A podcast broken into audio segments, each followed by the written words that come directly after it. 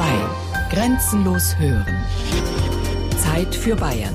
Jeden Sonntag ab 12 Uhr.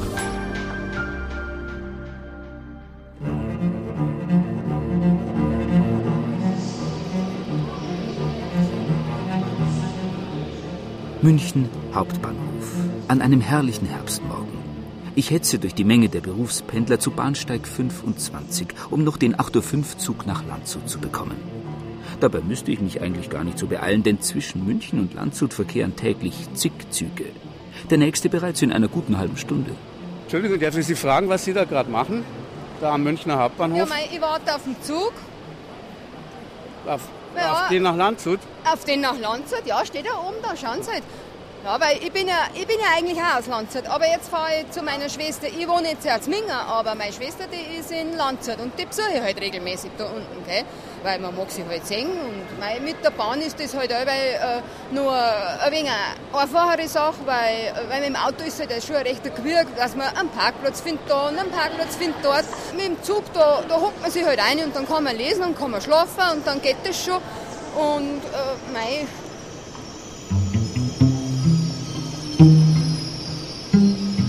Härtetest nach 150 Jahren.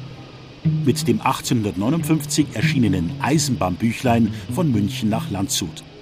Sie hören ein Feature von Ulrich Zwack. Eine Bahnfahrt zwischen München und Landshut ist heute die alltäglichste Sache von der Welt. In den Anfangstagen dieser Zugverbindung war das freilich ganz anders. Da fuhren zwischen den beiden altbayerischen Hauptstädten nur jeweils drei Züge pro Tag hin und her. Eine Zugfahrt war überhaupt etwas so Besonderes, dass es selbst für diese kurze Strecke seit 1859 einen eigenen Reiseführer gab. Er trug den Titel Von München nach Landshut, ein Eisenbahnbüchlein und stellte an sich selbst recht hohe Ansprüche. Den Reisenden, welche auf den Flügeln des Dampfrosses die große Isar-Ebene und damit das bedeutendste Stück Altbayerns durchziehen, bieten wir uns als freundlichen Führer an, um ihnen von Land und Leuten ein Miniaturbild zu verschaffen. Denn dadurch wird ja das Reisen belehrend und wahrhaft gewinnbringend. Der Verfasser dieses Dampfross Vademekums war Joachim Siekert, seines Zeichens Professor am Königlichen Lyzeum zu Freising, einer Hochschule für Theologie und Philosophie. Heute ist Siekert längst vergessen. Seinerzeit aber war er ein bekannter Geisteswissenschaftler. Bis Freising könnte ich selbstverständlich auch die im 20-Minuten-Takt verkehrende Münchner S-Bahn nehmen. Aber das wäre für einen, der auf den Spuren einer historischen Zugverbindung und mit Sieghards Eisenbahnbüchlein in der Hand reist, zweifellos zu prosaisch. Also habe ich mich für einen regionalen Bummelzug entschieden, der genauso siebenmal Zwischenhalt macht wie Weiland die Dampfrösser. Trotzdem braucht er für die Strecke nicht einmal eine volle Stunde. Seine rollenden Ahnen dagegen waren zweieinhalb Stunden unterwegs. Und während letztere der Überlieferung nach stets gut besetzt waren, ist mein Zug so gut wie leer. In der Gegenrichtung wird es um diese Uhrzeit allerdings ein bisschen anders aussehen. Denn immerhin verzichten allein 10.000 Landshuter, nebst ungezählten anderen Pendlern, täglich aufs Auto und fahren lieber mit der Bahn oder S-Bahn zur Arbeit nach München. So auch dieser Pendler aus dem Münchner Umland. Ich fahre jeden Tag mit der S-Bahn, keine Frage. Und natürlich in der Früh und am Abend. Und in der Früh fahre ich rein und am Abend fahre ich raus. Ich, ich arbeite ja in München und ja, und am Abend fahre ich wieder raus, weil ich hier in Lohhof wohne. Ja. Ich meine, Sie wissen selber, die, die, ich meine, wenn ich hier einsteige in die S-Bahn, ist die natürlich schon voll. Da ist Eching davor und da ist alles Mögliche davor. Und klar, und da kriege ich nie einen Platz in der Früh. Das ärgert mich schon. Aber ich bin ja froh, dass es eine S-Bahn gibt. Stellen Sie mal vor, ich müsste das ganze Stück mit dem Auto da fahren. Das wäre mir zu viel. Die Bahnverbindung München-Landshut wurde am 3. November 1858 für die Öffentlichkeit freigegeben. Weil bereits knapp 23 Jahre vorher die erste Eisenbahn Deutschlands Nürnberg und Fürth verbunden hatte, könnte man vermuten, dass das Königreich Bayern dem neuen Verkehrsmittel gegenüber besonders aufgeschlossen war. Aber in Wahrheit war eher das Gegenteil der Fall. Zwar war Bayern in der ersten Hälfte des 19. Jahrhunderts vom Entwicklungsland zum Hightech-Standort aufgestiegen. In verkehrstechnischer Hinsicht traf das allerdings nicht zu. Wohl gab es in Bayern schon früh begeisterte Eisenbahnfans, den Münchner Bergrat Josef von Bader zum Beispiel. Er hatte sich bereits 1807 für eine Verbindung des Rheins mit der Donau durch eine Straße mit Eisenbahnen stark gemacht und war von da an vom Gedanken an bayerische Eisenbahnen schier besessen. Aber bei König Max I. Joseph stieß er regelmäßig auf taube Ohren. Ich bin seit langer Zeit so daran gewöhnt, alle meine Erfindungen, Ideen und Pläne verworfen oder ad acta gelegt zu sehen, dass es mich nicht wundern wird, wenn auch mein Eisenbahnprojekt ein gleiches Schicksal treffen sollte. Max Nachfolger, König Ludwig I., entpuppte sich auch nicht gerade als Eisenbahnfan. In seinem Nebenberuf als Knittelversdichter sah er deutlich voraus, dass mit der Eisenbahn ein neues und gleichmacherisches Zeitalter anheben werde. Eine Vorstellung, die ihn in Anbetracht seines elitären königlichen Hauptberufs natürlich zutiefst beunruhigte. Jetzo lösen sich auf im Dampf die Verhältnisse alle. Und die Sterblichen treibt jetzo des Dampfes Gewalt. Allgemeiner Gleichheit, rastloser Beförderer. Vernichtet wird die Liebe des Volkes nun zu dem Land der Geburt. Überall und nirgends daheim streift über die Erde unstet, so wie der Dampf, unstet das Menschengeschlecht. Seinen Lauf, den umwälzenden, hat der Rennwagen begonnen. Majestät setzten lieber auf den Wasserstraßenbau. Nichtsdestotrotz durfte von Bader 1825 unter Ludwigs Ägide im Nymphenburger Schlosspark zwei Eisenbahnmodellversuche im Maßstab 1 zu 1 durchführen. Die Experimente auf der 350 Meter kurzen Versuchsstrecke verliefen so erfolgreich, dass von Bader einen triumphierenden Fachvortrag darüber hielt über die Vorteile einer verbesserten Bauart von Eisenbahnen und Wagen, welche an einer auf allerhöchsten Befehl zu Nymphenburg ausgeführten Vorrichtung durch wiederholte öffentliche Versuche sich bewährt haben. Gelesen in der zur Feier des allerhöchsten Geburts- und Namensfestes seiner Majestät des Königs am 25. August 1826 gehaltenen festlichen Sitzung der Königlichen Akademie der Wissenschaften. Trotzdem war es Ritter von Bader nicht vergönnt, die Eröffnung der ersten bayerischen Eisenbahn noch miterleben zu dürfen. Er starb wenige Tage vorher. Mit seiner Vorstellung von Eisenbahn hatte die Ludwigsbahn ohnehin fast nichts gemein, denn der erste Zug zwischen Nürnberg und Fürth wurde von der Dampflok Adler gezogen. Von Bader dagegen hatte stets auf Pferdeantrieb gesetzt weil auf einer nach diesem Prinzip angelegten eisernen Kunststraße mit vier Pferden und zwei Knechten ebenso viel ausgerichtet werden kann, als auf der besten Chaussee mit acht Pferden und zwanzig Knechten. Pferdeeisenbahnen entsprachen damals durchaus dem Stand der Technik. Noch 1832 wurde zwischen Linz und Budweis eine 122 Kilometer lange Pferdebahn eingerichtet. Denn die Dampfkraft hatte nicht nur Vor-, sondern auch Nachteile. Einmal war sie sehr kostspielig und zum anderen technisch auch noch nicht ganz ausgereift. So besaßen die frühen Dampflokomotiven unter anderem eine höchst ärgerliche Neigung zur Kesselexplosion. Inzwischen sind die schlimmsten Befürchtungen der Fahrgäste freilich völlig anderer Natur ein wenig aufpassen tue schon, wo ich einsteige. Gell? Wenn nicht mehr so viel los ist, dann suche ich mir einen Waggon, wo, wo schon ein paar Leute drin sitzen. Gell? Und dann schaue ich schon, wie die ausschauen und was die da so reden und wie die beieinander sind. Und dass dann der Schaffner ein wenig auf und ab brennt, da bin ich schon froh. Ist ja da schon mal irgendwas passiert? Na, passiert gerade nicht, aber es waren halt schon einmal ein paar so, ein so angesoffene Jugendliche und die haben dann eine recht laute Musik dabei gehabt und dann habe ich halt etwas gesagt. Gell? Und dann habe ich eine recht eine ganz blöde Antwort gekriegt. Aber bevor ich noch was sagen kann, habe ich so einen anderen Mann dahergekommen und habe gleich so drum fotzen Boden. Nein, dann brauche ich eh nichts mehr sagen. Aber wirklich zur Schlägerei ist nicht gekommen dann, oder? Nein, das dann nicht, dann haben sie schon aufgehört, gell? Und im Vergleich zu Berlin jetzt, ist das besser oder schlechter, das U- oder S-Bahn-System, oder ist es das gleiche? Oder? Das S-Bahn-System ist im Prinzip vergleichbar, sind beide genauso gut. Sie fahren hier etwas seltener, die S-Bahn. Dafür sind sie etwas sicherer als in Berlin, vom Gefühl her zumindest. Also meinst du es mit der Sicherheit, dass in, in Berlin krimineller ist, oder? Ja, in Berlin passiert schon etwas mehr in den S-Bahnen als hier also man hat hier das Gefühl, man ist sicher. Und in Berlin hat man es nicht? In bestimmten Gegenden nicht, nein.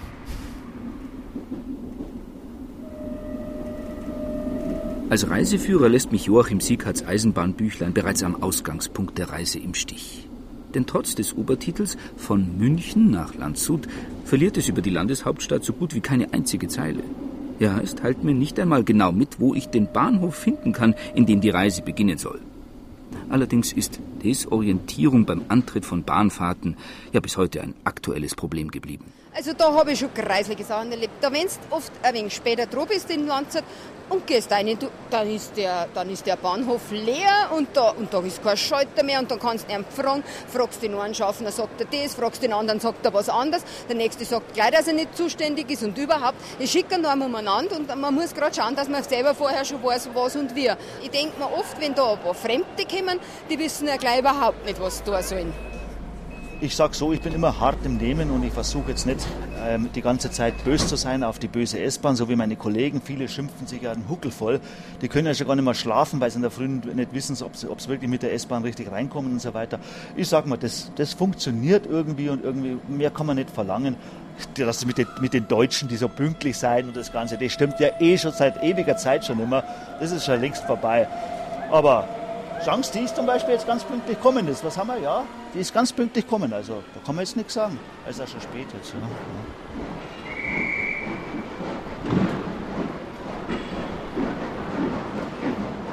Anders als heute fuhren die Züge nach Landshut im Jahr 1859 nicht im Münchner Hauptbahnhof ab, der damals die noble Bezeichnung Zentralbahnhof trug, sondern sie gingen immer vom Ostbahnhof aus.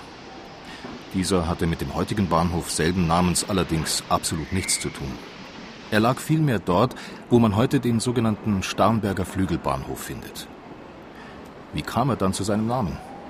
Nun, er war der Bahnhof der königlich privilegierten Aktiengesellschaft der Bayerischen Ostbahnen, einem Privatunternehmen, das nicht den benachbarten staatlichen Zentralbahnhof benutzen durfte, sondern sich eine eigene Station zulegen musste, und diese wurde nach der Betreibergesellschaft halt einfach Ostbahnhof getauft.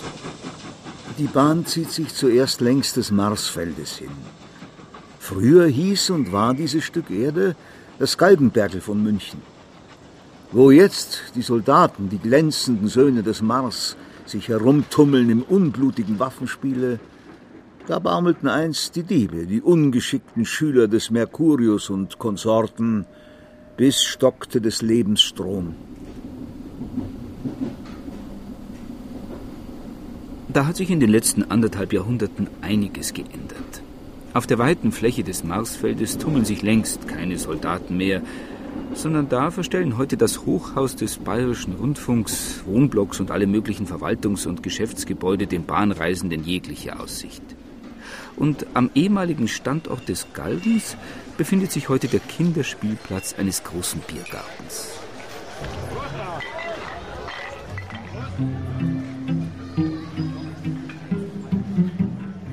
Joachim Sieghardt, der Verfasser des Eisenbahnbüchleins, betrachtete die Welt aus dem Blickwinkel des Gelehrten und Schöngeists. Obwohl in einem Schloss bei Altötting geboren, war der Sohn eines städtischen Steuereintreibers in ärmlichen Verhältnissen aufgewachsen. Denn der Vater war früh gestorben und die vielköpfige Familie hatte mithin den Haupternährer verloren. Joachim Sieghardt war ein schwächliches, ewig kränkelndes Kind aber er besaß einen regen Verstand. Das ermöglichte ihm den Besuch der Lateinschule in Neuburg. Er schloss mit Auszeichnung ab und studierte dann in München Theologie und Philosophie. Er gewann eine akademische Preisfrage, promovierte und wurde 1846 zum Priester geweiht. Bereits ein Jahr später kam er als Repetitor ans Freisinger Priesterseminar. Denn auch als Geistlicher erwies sich Sieghard vor allem als Mann der Wissenschaft. 1850 folgte der Ruf ans Königliche Lyzeum in Freising. Dort hielt der frisch gebackene Professor Vorlesungen über Philosophiegeschichte, Logik, Metaphysik, Psychologie und Ästhetik. Sein Lieblingsfach aber war die Kunstgeschichte. Um sich auf diesem Gebiet zu vervollkommnen, unternahm er Reisen nach Österreich, Böhmen und Sachsen, nach Italien, Frankreich, Norddeutschland und Belgien. Bald galt er als hervorragender Kunsthistoriker. 1857 erhielt er den königlichen Auftrag, eine Geschichte der bildenden Künste in Bayern zu verfassen und zu diesem Zweck das ganze Königreich zu bereisen. Er wurde außerordentliches Mitglied der Bayerischen Akademie der Wissenschaften und gleichzeitig auch des Münchner Domkapitels, machte sich als Forscher wie als Theologe gleichermaßen einen Namen. Beides schlug sich auch im Eisenbahnbüchlein deutlich nieder. Zur Rechten der Bahn erblicken wir ein kleines Dörfchen mit altertümlichem Kirchenbau. Es ist Milbertshofen. Der gotische Bau stammt aus dem Beginn des 16. Jahrhunderts. Obwohl alle Wandgemälde flüchtig ausgeführt und später übermalt sind, gibt doch schon die Wahl der Stoffe Zeugnis für die theologische Kenntnis und Gedankenfülle des Bestellers. In Mitte des Chores sehen wir die heilige Dreieinigkeit, angebetet von den Engeln. An den Wänden um das Sakramentshaus die Vorbilder der heiligen Eucharistie, das Manna, das Wasser aus dem Felsen. An den Wänden des Schiffes sind 18 Szenen aus dem Leben und Leiden des Herrn angebracht. So geht es seitenweise weiter, und das bei einem Ort, an dem der Zug nicht einmal anhielt. Auch in dieser Hinsicht bildet der heutige Münchner Stadtteil Milbertshofen keine Ausnahme. Sieghart klopfte sämtliche Ortschaften, die zufällig vorm Zugfenster vorübereilten, auf Kunstschätze, historische und religiöse Bauten, Legenden, Fakten und Erzählungen ab und breitete das gesammelte Material dann genüsslich vorm Leser aus. Dem Anspruch, als Führer, um von Land und Leuten ein Miniaturbild zu schaffen, wird das Eisenbahnbüchel dagegen so gut wie nie gerecht. Zum einen, weil sich Land und Leute seit Sieghards Zeiten erheblich verändert haben – zum anderen und ausschlaggebenden aber deshalb, weil der Autor des Reiseführers geistig nicht im Hier und Jetzt lebte, sondern in der Vergangenheit, beziehungsweise im professoralen Elfenbeinturm. Wohl vermochte er das Land, wenn auch nur oberflächlich hier und da halbwegs zutreffend zu schildern, aber an den Leuten scheiterte er kläglich. Kein Wunder, denn nicht historische Personen fand er erst gar nicht der Rede wert. Dabei machen doch gerade die aktuellen Bewohner eine Gegend erst wirklich interessant. Sie, wie, ich letztes Mal im Winter gefahren bin? Ist keine Heizung gegangen, in keinem Waggon, rauf und runter nicht. Es war so kalt, man hat überhaupt nicht gewusst, was man noch machen soll. Man muss halt ein wenig Gewand dabei haben, gell? Oder dass auch mal im Sommer umgekehrt ist, gell? Dass das harzt und harzt und man, äh, und man kann es nicht abdrehen. Aber mei, gell? Hauptsache er fährt und steht nicht auf der Strecke umeinander. Was meinst du dann, jeden da Fenster aufmachen? Ah, mei, gell? Wenn man einen, einen alten Zug hat, wo man noch aufmachen kann, mit den neuen geht ja oft gar nichts. Das Gepäck bringt man nicht rein und Fenster gehen nicht auf. Das ist schon ein wenig, ein, ein wenig eine komische Sache, was sie sich da ausdenkt haben. Letztlich entpuppt sich der angebliche Reiseführer Siekatz als reiner Kunstreiseführer eines weltfremden Gelehrten, der sich in der endlosen Aneinanderreihung profan Kultur, Kunst und kirchengeschichtlicher Details erschöpft. Eine Handvoll bildungsbürgerlicher Reisender mag das begrüßt haben, für den Durchschnittsbahnreisenden war das Buch vermutlich weitgehend unbrauchbar. Schon bei den Landpfarrern und Advokaten war es damals mit der Bildung oft nicht besonders weit her. Und beim Gros der Zugreisenden handelte es sich um Bauern, Handwerker und Kleinbürger. Solchen Leuten dürfte es ziemlich egal gewesen sein, ob sich Bischof Otto I. von Freising im Jahre 1149 auf einem Kreuzzug ins Heilige Land wacker geschlagen hatte oder nicht. Sie hätten viel lieber erfahren, wo man in den jeweiligen Orten den Bahnhof findet, oder ob es dort Postkutschenanschluss gibt, oder Gasthäuser, oder eine Apotheke, Werkstätten, Fuhrunternehmen, Läden. Aber für solche Kleinigkeiten hatte Sickert keinen Blick. Selbst die einzelnen Haltstationen erwähnte er oft nur mit einem kleinen Halbsatz. Unter dem Hinblicke auf das Ampertal sind wir bei der ersten Haltstation Schleißheim angelangt. Das war einmal. Heute ist der erste Halt schon München-Feldmoching. Den Bahnhof Schleißheim gibt es dagegen gar nicht mehr, aber dafür die beiden S-Bahn-Stationen Unter- und Oberschleißheim. An denen braust mein Morgenzug freilich vorbei. Darum kann ich Schleißheim erst auf der nachmittäglichen Rückfahrt in einer aus Freising kommenden S-Bahn besuchen. Ich bin bei Freunden hier und die haben mir gesagt, ja, Schloss Schleißheim, das ist eine Empfehlung und kann man sich mal anschauen. Ja. Und da sind Sie mit der S-Bahn gefahren. Haben Sie dann Grund dazu gehabt oder haben die Freunde auch gesagt, Sie sollen mit der S-Bahn fahren? Oder? Nö, ich fahre eigentlich als Tourist in München immer S-Bahn und U-Bahn.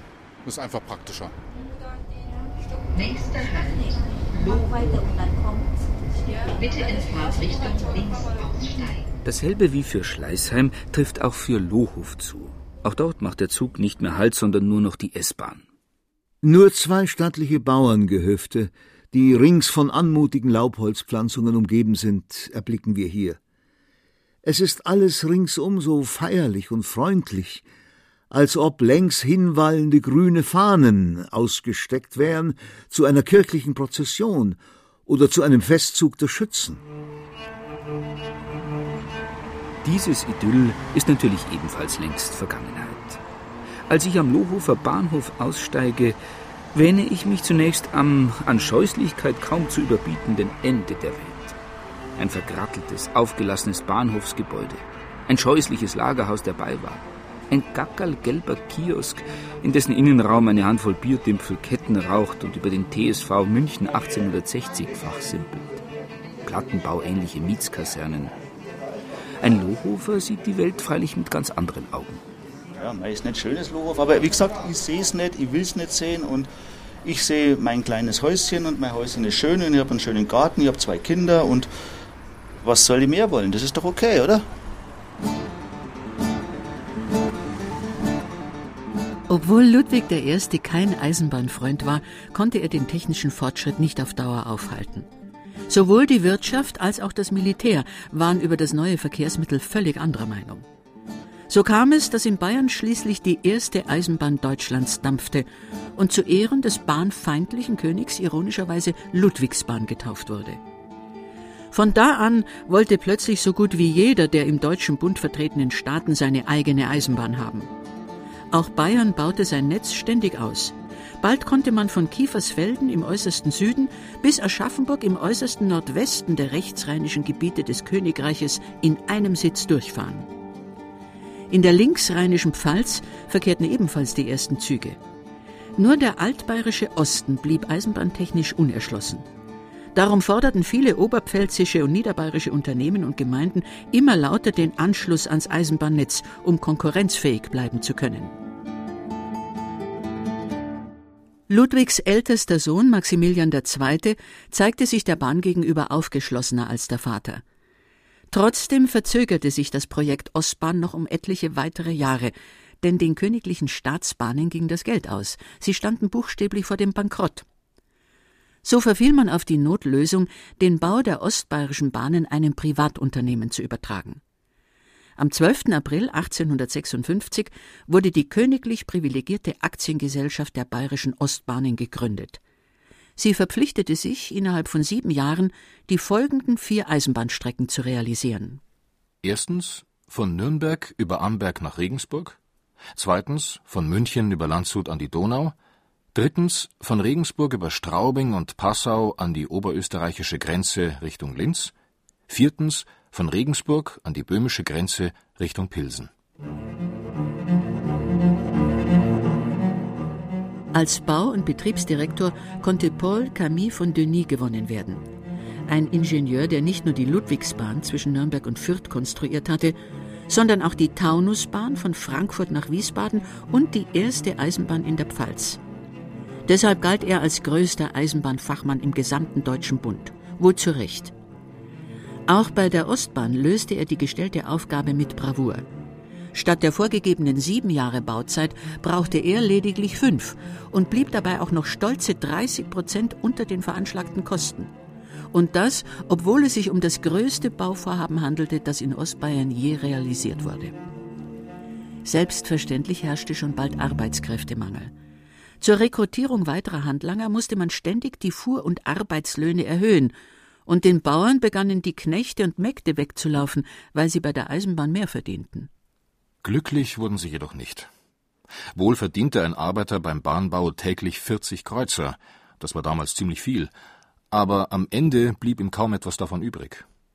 Da er für die Eisenbahn in der Regel fern des Heimatortes arbeitete, musste er allein für Kost und Logis pro Tag mindestens 30 Kreuzer ausgeben. Das bedeutete, dass ihm unter dem Strich lediglich ein Tagesverdienst von zehn Kreuzern blieb.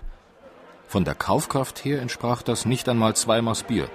Und das zu einer Zeit, da der Bierdurst der Bayern noch größer war als heute.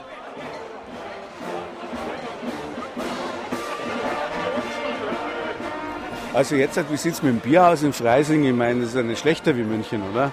Ja, nein, im Gegenteil. In Freising, wir haben ja zwei berühmte Brauereien, Wein Stefan und die Huber Weiße wird einer auch was sagen. Also kann ich nur empfehlen. Dagegen können die Münchner Brauereien einpacken. Also das Bier ist kein Grund, dass man nach München Ja, fährt. um Gottes Willen, da gibt es bei uns schon was Besseres.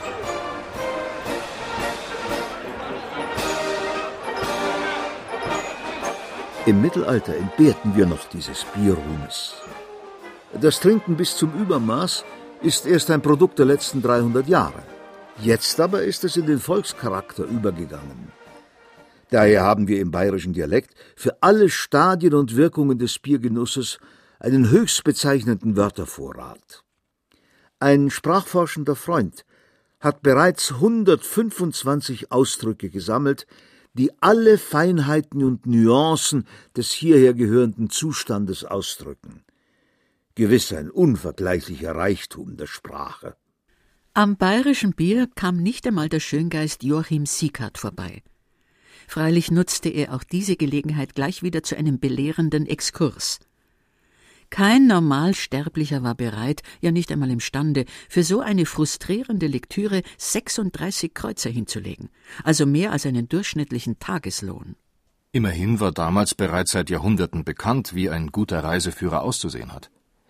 Siekert musste den Reiseführer also keineswegs erfinden, sondern er hätte sich in jeder beliebigen Buchhandlung durch die Lektüre eines der vielen bewährten Reisebestseller seiner Zeit Anregungen holen können.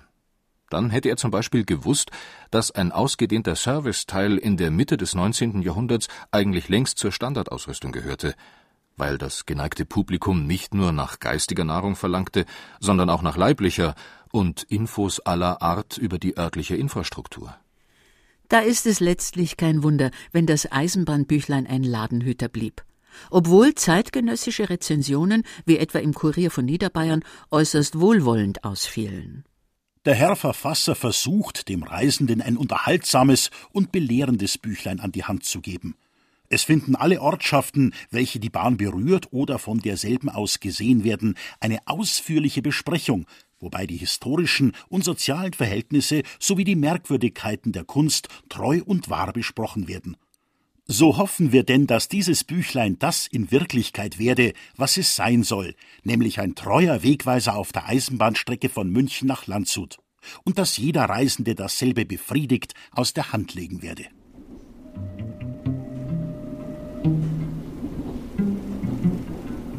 Auf mich wirkt das Eisenbahnbüchlein aufgrund der zeitlichen Distanz zwischen seiner Entstehung und heute leicht amüsant, aber keineswegs befriedigend und schon gar nicht wie ein treuer Wegweiser. Bis knapp vor die Tore Freisings geht es durch die Münchner Schotterebene. Für mich eine der weltweit fadersten Landschaften überhaupt. Sieghardt war ganz anderer Ansicht. Weder der ungebildete, rohe Naturmensch, so dozierte er, noch der gründlich gebildete könnten überhaupt Langeweile empfinden. Ersterer wegen seiner absoluten Ignoranz des Geistes nicht, letzterer wegen des ständigen Trainings desselben. Folglich könnte nur halbgebildete Banausen angesichts der Münchner Schotterebene das Gähnen überkommen. Also Leute wie mich. Schläfrig starre ich auf die Brettelebenen und endlosen, weil flurbereinigten Felder hinaus. Auch an den Wohnsilos und Reihen- und Einfamilienhäusern von der Stange finde ich wenig Gefallen. Und an den monströsen Lidl, Aldi, Ikea und sonstigen Flachbauten in den Gewerbegebieten erst recht nicht. Die Mietskasernen da hinten? Ja, mei. Irgendwo müssen die Leute wohnen, oder? Die wohnen halt dann da. Auch nicht so schlimm. Bekanntmachung. Für die königlich privilegierten bayerischen Ostbahnen wird die Lieferung von 6000 Stück Bremsklötzen, welche aus Pappel, Ulmen, Linden, Ahorn und Erlenholz bestehen dürfen und nach einer Schablone geschnitten sein müssen, an den wenigstnehmenden im Akkord vergeben. Die rechtzeitige Anschaffung der zum Bahnbau benötigten Schwellen lassen wir uns angelegen sein. Im Laufe des verflossenen Jahres wurden aufgebracht ca. 10.000 Stück Eichene und 76.000 Stück Föhrene, zusammen 86.000 Schwellen. Der Ostbahnbau verschlang Unmengen an Material. Man brauchte insgesamt weit über eine halbe Million Gleisschwellen, unzählige Bremsklötze, Bauholz und Steine für die Bahnhöfe, Bahnwärterdiensthäuschen und Wohnhäuser für die Bediensteten sowie Lokschuppen etc. pp. Außerdem war es mit der Materialbeschaffung oft nicht getan. Die Föhrenholzschwellen zum Beispiel hatten unbehandelt nur eine Haltbarkeitsdauer von sechs Jahren. Also mussten sie in eigens dafür errichteten Werken mit Kupfervitriol imprägniert werden. Ähnlich verhielt es sich bei den Schienen. Der Plan, sie aus England zu beziehen, musste bald verworfen werden. Also gründete man die Maxhütte bei Burg Lengenfeld, um die sechs Meter langen Einzelschienen selbst herzustellen. Und die Achsen und Radreifen gleich mit. Auch bei den Lokomotiven zickten die Engländer so lange herum, bis man mit dem Lokbau das Münchner Unternehmen Maffei beauftragte. Bei Volkmannsdorf und Schloss Isareck legte man sogar ein neues Bett für die Isar an, damit die Bahn genug Platz hatte. Man spannte Brücken über Täler und Wasserläufe, trug an Steigungen Tausende von Kubikmetern Erde ab. Schotterladungen wurden en masse angeliefert, Signale und Schilder aufgestellt, Uniformen fürs Personal entworfen und geschneidert. Endlich war es soweit. Am 30. August 1858 fuhr der erste von der Lokomotive München gezogene, nur mit Baumaterialien beladene Güterzug in Landshut ein. Mitte September reiste Prinz Adalbert, ein Bruder des Königs, höchstpersönlich von Landshut nach München. Aber leider verzögerte sich der Bau der Waggons durch die Nürnberger Firma Kramer Klett. So fand die erste offizielle Probefahrt zwischen München und Landshut mit rund 700 auf 20 Waggons verteilten Festgästen erst am 28. Oktober statt. Das Wetter war schlecht, die Begeisterung dagegen überwältigend und am 3. November wurde die Strecke endlich der Öffentlichkeit übergeben. Wer heute mit der Bahn reist, sieht sich mit einem undurchdringlichen Tarifdschungel konfrontiert. Um ein wenig Licht hineinzubringen, befragt man am besten das Orakel des Internets und ist dann erst einmal stundenlang mit dem Studieren und Vergleichen von zig verschiedenen Preisangeboten beschäftigt. Manchmal ärgert es mich schon richtig, wenn man sich zum Beispiel mal eine Partnertageskarte kaufen will oder irgend sowas oder man hat einen Besuch und der Besuch will mitfahren und man muss da irgendwas anderes, was nicht so normal ist. Ich meine, mit meinem, ich bin bei einer Fahrkarte, ist ja kein Problem. Aber du hast keinen Ansprechpartner. Du kannst überhaupt niemanden fragen. Oder kann ich mit dieser Fahrkarte auch mit der Bob dann fahren? Zum Beispiel, das war letztens ein Problem für mich. Hier findest niemand, hier ist niemand, hier ist alles völlig anonym. Das ist richtig. Aber hier kannst du niemanden fragen, hier kannst du niemanden fragen, weil niemand da ist. Es gibt ja nur Automaten, mit dem Automaten kann ich mich nicht unterhalten. Und der Opa findet sie aber noch zurecht, oder was? Ich meine, es ist ja gar nicht so einfach heutzutage in Deutschland Zug zu fahren. Ich meine, auch in Moosburg, der Bahnhof ist die meiste Zeit zu. Da haben sie auch wieder recht. Also München geht es aber noch, da kann er noch Karten kaufen, aber wenn man dann mal nur von Moosburg nach München eine Karten braucht, See, da gibt es dann den Automat und das, das schafft er dann auch, da müssen wir mal helfen und dann gibt er kein Wechselgeld aus. Also das, das finde ich schon eine, eine Sauerei. Ja. Da haben sie die ganzen Automaten aufgestellt und die funktionieren auch nicht und dann kriegt er noch Probleme drin mit dem Schaffner, wenn er dann keine Karten hat. Das müssen sie mal dem Schaffner erklären, dass der Automat nicht funktioniert. Scheiß Teil. Da hatte es der Ostbahnreisende in der zweiten Hälfte des 19. Jahrhunderts leichter. Das heißt, sofern er nicht über das nötige Kleingeld verfügte, eher schwerer. Denn es gab keinerlei Sonder-, Spar- oder Ermäßigungstarife, sondern nur einen Einheitspreis, und der lag hoch.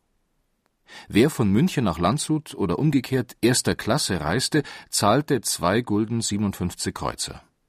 Die zweite Klasse schlug mit einem Gulden 57 Kreuzer zu Buche und die dritte mit einem Gulden 18 Kreuzer. Diese Preise auf Euro und Cent umzurechnen ist kaum möglich.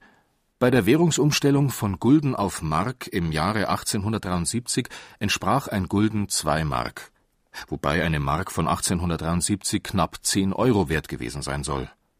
Von der Kaufkraft her ist das allerdings ein reiner Fantasiewert. Ein Gulden entsprach 60 Kreuzer. Dafür bekam man in der Mitte des 19. Jahrhunderts 10 Maß Bier. Bei einem mittleren Maßpreis von gut sieben Euro käme das heute mindestens 70 Euro gleich. Andererseits verdiente ein vergleichsweise gut bezahlter Bahnarbeiter pro Tag gerade mal 40 Kreuzer. Eine Fahrkarte auf den Holzbänken der dritten Klasse kostete einen Gulden 18 Kreuzer, also fast zwei volle Bruttotagesgehälter. Trotzdem galt das Bahnbillett München-Landshut als sensationell billig. Denn die gute alte Postkutsche verlangte für dieselbe Distanz vier Gulden acht Kreuzer. Kein Wunder, dass sich die Eisenbahn von Anfang an vor Fahrgästen kaum retten konnte, während die Postkutschenlinie zwischen den beiden altbayerischen Hauptstädten alsbald als unrentabel eingestellt wurde.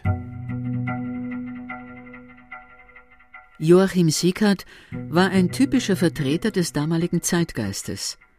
Im Gefolge der Befreiungskriege gegen Napoleon war auch das vorher mit Frankreich verbündete Königreich Bayern auf einen antifranzösischen Kurs umgeschwenkt. Heute preist man die bayerische Wesensart und Kultur gerne als barock, Damals galten Barock und Rokoko dagegen jahrzehntelang als absolut minderwertige Stilrichtungen, weil nicht deutschen, sondern italienischen oder französischen Ursprungs. Fast das ganze 19. Jahrhundert über hielt man nur die Gotik und die Romanik für den Deutschen adäquate Baustile, während Barock und Rokoko als welsch und verzopft abgetan wurden. So wetterte Sieghard über Schloss Nymphenburg aus dem deutschen Landhaus war ein französischer Palastbau geworden. Die natürlichen deutschen Bäume, Eichen, Linden, Tannen, mussten solchen weichen, welche monoton in Reihe und Glied stehen konnten und charakterlos mit der Schere zu fremden Formen beschnitten wurden. Kein deutscher Baumeister schien mehr imstande zu sein, ein fürstliches Schloss auszuführen. Der Franzose Coviglia wurde berufen zur Erbauung desselben. Das war jene Zeit der geistigen Sklaverei gegenüber dem Geschmack und den Sitten Frankreichs.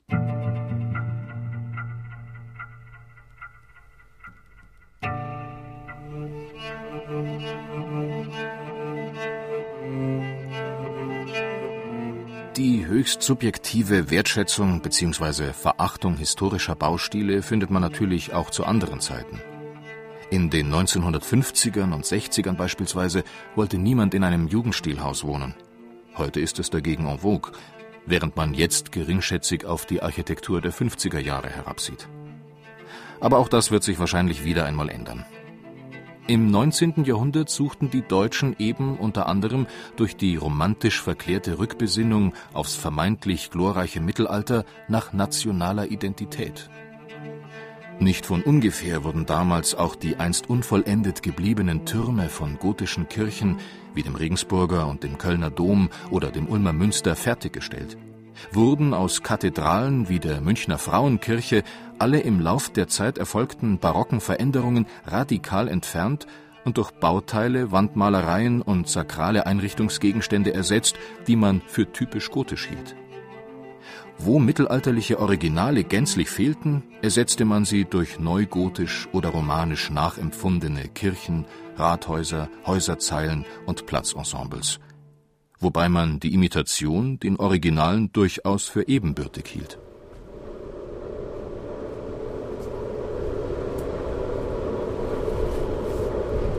In Kofen ist ein alter Edelsitz, der jetzt im Besitz des Grafen La Rosée sich befindet.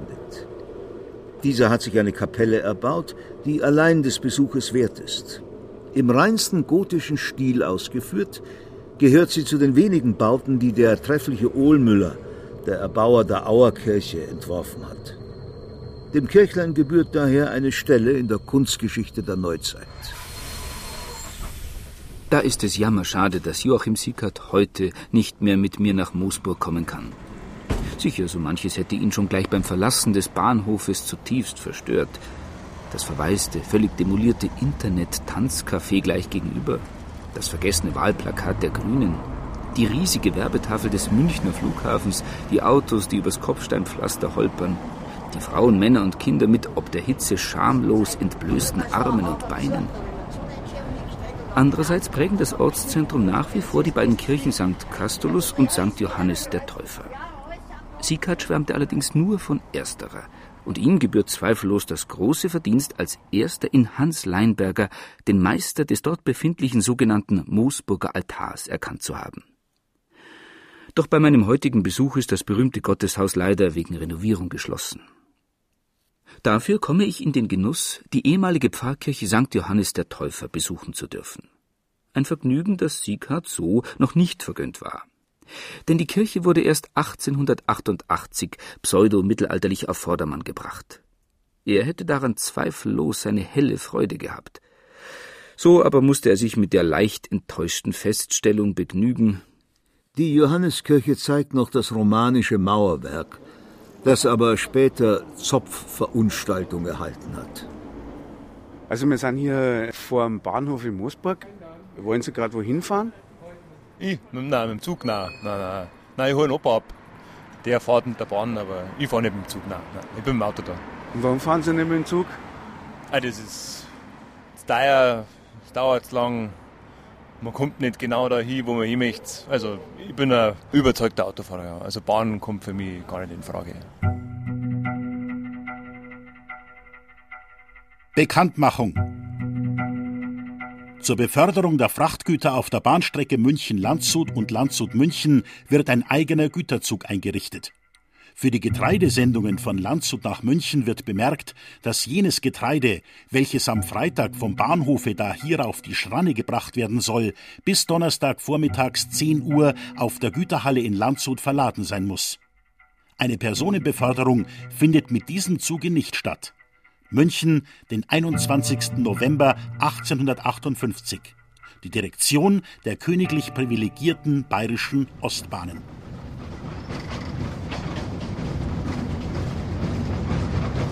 Kurz nach Eröffnung der Linie erfolgte eine Trennung von Güter- und Personenverkehr. Personenzüge verkehrten zwischen den beiden Städten zunächst dreimal täglich, Güterzüge nur einmal pro Tag. Doch diese Regelung hatte nicht lange Bestand. Im Fahrplan von 1860 standen nur mehr zwei Personenzüge in jede Richtung, aber dafür auch zwei Güterzüge. Wobei die Güterzüge nun auch Personen beförderten. Allerdings brauchten die Güterzüge für die Strecke knapp drei Stunden, während die reinen Personenzüge nur zwei Stunden und zehn Minuten benötigten.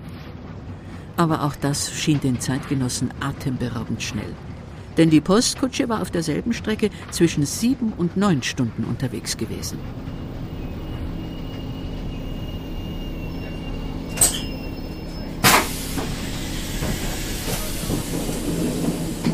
Ich brauche dafür trotz eines anderthalbstündigen Aufenthalts in Moosburg gerade mal zwei Stunden und 26 Minuten. Ohne Unterbrechung schaffen es die Regionalzüge heute in 47 bis 56 Minuten. Da steht man auf der Autobahn allein zwischen Garching und Eching manchmal länger im Stau.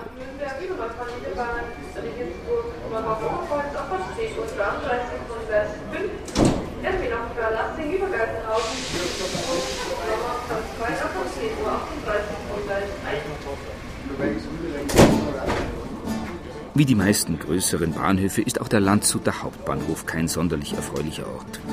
Für den orientalisch aussehenden Mann in der Vorhalle, der einen knallroten Pass in der Hand hält und gerade von zwei Polizisten abgeführt wird, vermutlich noch weniger als für mich. Verzweifelt ruft er, er müsse unbedingt den nächsten Zug nach München kriegen und den Anschluss nach Amsterdam zu erwischen. Aber die beiden Beamten lassen sich nicht beeindrucken, sondern zerren ihn energisch mit sich fort.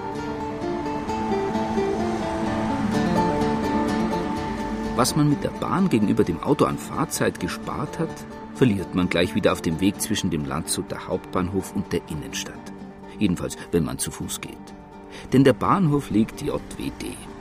Die Luitpoldstraße ist obendrein so hässlich, wie man sich eine städtische Verkehrsschlagader nur eben vorstellen kann. Tankstellen, Wohnblocks, Gebrauchtwagenhändler, der Klinkerverwaltungskasten von E.ON.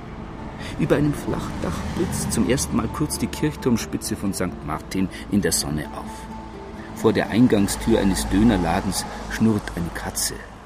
Aus der Bäckerei an der Ecke zur Schwimmschulstraße weht Semmelduft. Dann geht es über die Isar. Von der Höhe grüßt Burg Trausnitz. Also Landshut wäre jetzt näher schon bei Moosburg wie München. Ja, ja. Fahren Sie ja nach Landshut oder? Ja, mit dem Auto halt.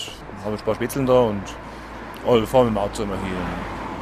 Also, wie gesagt, wenn Sie es lasse ich mich abholen oder fahren mit dem Taxi Wenn ich mir wirklich mal ein Bier trinkt, aber eigentlich, ja. Also da bin ich schon konsequent, gell? Also da fahre ich nicht mit dem Zug, nein, das kommt nicht in Frage. Es wird ja spät, abends hat auch keiner mehr, schlechte Verbindung. Nein, dann müssen sie wieder pünktlich sein und dann warten sie doch wieder eine halbe Stunde am Bahnhof. Nein, das machen wir nicht. Und die Information, wenn einmal der Zug Verspätung hat, hört man da was oder gibt es da keine Durchsage mehr? Ja, in letzter Zeit ein wenig öfter, weil scheint haben sie dann doch schon viel beschwert. Aber früher ist man da gestanden wie ein Bläder und hat überhaupt nicht gewusst, geht's heute weiter, geht's morgen weiter. Und, und niemand weit und breit, der wie irgendetwas gewusst hätte dazu.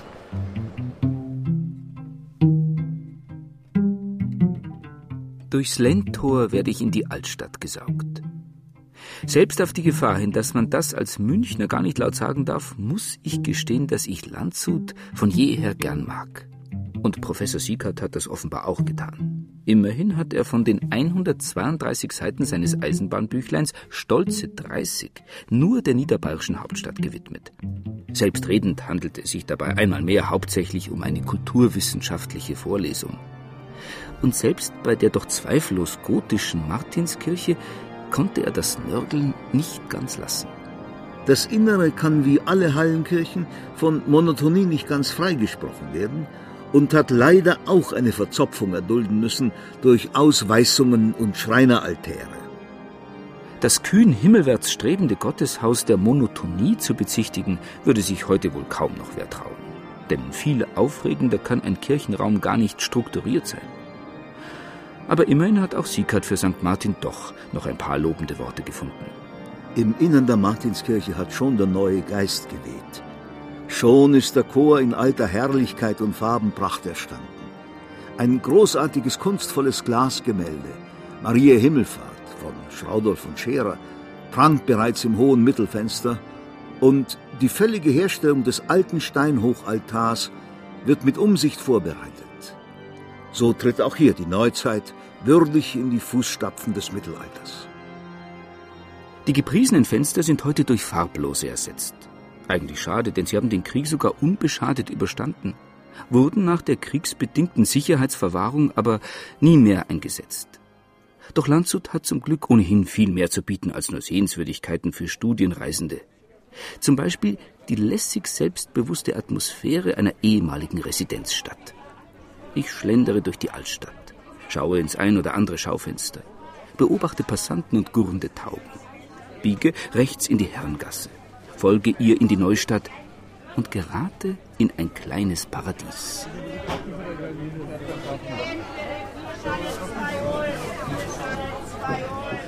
Denn heute ist Wochenmarkt. Tausend Eindrücke, Gerüche, Menschen. Obst, Blumen, Schwarzgeräucherts, Würste, Oliven, Käse, Eier, Honig, Brot, Kuchen, Gemüse, Verkäufer, Kunden, Neugierige, Gestresste, Niederbayern, Türken, Westfalen, Griechen, Südslawen, Hausfrauen, Touristen, Rentner, fröhliche und quengelnde Kinder. Und die Wirte haben Tische und Stühle in die Sonne gestellt.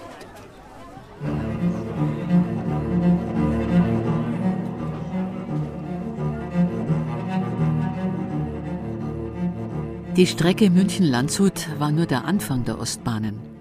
Nach nur fünf Jahren war ihr Schienennetz schon auf insgesamt 446 Kilometer angewachsen. 1875 befuhren sie gar über 900 Kilometer. So war das ehedem vernachlässigte ost- und nordostbayerische Streckennetz nun dicht geknüpft. Die Aktionäre verzeichneten täglich neue Gewinne. Aber dann kam der Deutsch-Französische Krieg von 1870-71. Die Konjunktur brach zusammen. Eine Entwicklung, von der auch die Ostbahnen AG nicht verschont blieb. Mitte 1875 wurde sie vom Fiskus aufgekauft und am 1. Januar 1876 ging sie völlig in den königlich bayerischen Staatsbahnen auf. Ich dagegen kann die Rückfahrt wieder in einer Privatbahn namens Alex antreten. Freilich fahre ich nur bis Freising, um die Stadt zu besichtigen und die Fahrt später mit der S-Bahn fortzusetzen. Meine Damen und Herren, Gleis 5, bitte beachten Sie die Abfahrt des Regionalexpress nach Passau. Abfahrt 14.14 Uhr verzögert sich um wenige Minuten. Wir warten auf Anschlussreisende aus Richtung Neufall. Gleis 5, die Abfahrt verzögert sich um wenige Minuten. Wir warten auf Anschlussreisende aus Richtung Neufall. Indem wir zur Schilderung Freisings übergehen, bereitet uns die Überfülle des Stoffes nicht geringe Schwierigkeiten. Es geht uns wie dem Dichter, der ausrief Wo beginnen, wo enden, da tausend Dinge mir winken. Ich schlendere durch enge Gässchen und über weite Plätze. Hier gurgelt ein Bächlein in seinem vor lauter Algen und Wasserpest smaragdgrün leuchtenden Bett. Verwunschene Häuschen mit teils frisch herausgeputzten, teils halb verfallenen Fassaden brüten in der Nachmittagshitze. Aber leider stört der trotz Verkehrsberuhigung allgegenwärtige Verkehr das spitzwegsche Idyll erheblich. Warum gibt es in Freising zum Beispiel keine Fußgängerzone? Ja, wir hätten schon gerne eine gehabt, aber die Mehrheit war dagegen sozusagen. Ja. Aber Sie haben schon ein Auto, oder? Ja, natürlich, ohne Auto geht es ja nicht, aber wenn es sich vermeiden lässt, fahren wir nicht mit dem Auto, sondern lieber mit, mit der Bahn oder mit dem Radl. Und wo fahren Sie mit dem Auto hin, wenn Sie mit dem Auto fahren? Naja, zum Einkaufen, wenn man mal ein bisschen was Schwereres zu transportieren hat, zum Beispiel, gell, da, da hilft die Bahn natürlich nichts. Dann geht es den Domberg hinauf. Oben rinnt mir der Schweiß aus allen Poren. Voran steht die Domkirche, ein romanischer Bau aus der Zeit von 1159. Leider hat im Jahre 1723 eine völlige Verzopfung des ganzen Inneren stattgefunden, mit einem Aufwande von nahezu 90.000 Gulden. Auch die Verwandlung der Seitenkapellen in weitere zwei Schiffe hat zur Entstellung der Kirche beigetragen. Womöglich tue ich Joachim Sieghardt bitter Unrecht. Aber selbst als ziemlich unreligiöser Mensch kann ich mir gar kein viel herrlicheres Gotteshaus vorstellen als den Freisinger Dom. Wer von uns beiden hat recht? Wahrscheinlich keiner. Denn wie Sieghardt kann auch ich die Welt nur durch die Augen meiner Zeit sehen. Im Chor des Doms studieren Gymnasiasten rockige Kirchenlieder ein, und ein offensichtlich leicht verspäteter junger Benediktiner eilt mit einer E-Gitarre in der Hand die Altarstufen hinauf, immer zwei auf einmal nehmend. Ich, der ich als Zeitgenosse des 21. Jahrhunderts in Sakralräumen nicht mehr vor Ehrfurcht erstarre, muss über die sich direkt vorm Hochaltar abspielende höchst irdisch lebendig anmutende Szene leicht schmunzeln. Siekert aber wäre über rockende Schüler und Patres in einer Kirche vermutlich höchst entsetzt gewesen.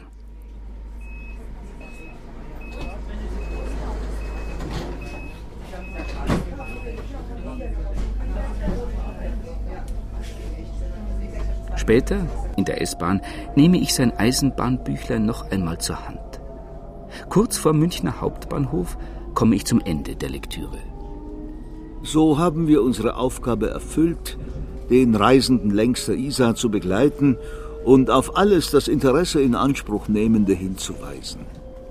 Möchte es mir geglückt sein, durch meine Unterhaltung nicht Langeweile erzeugt zu haben, nachdem ich sie so heftig bekämpft und als eine Unmöglichkeit für meine Reisegesellschaft geschildert habe. In dieser Hinsicht kann ich Professor Sieghardt durchaus beruhigen. Auch wenn er es vermutlich ganz anders gemeint hat, hatte ich ihm und seinem Eisenbahnbüchlein einen köstlich abwechslungsreichen Tag zu verdanken.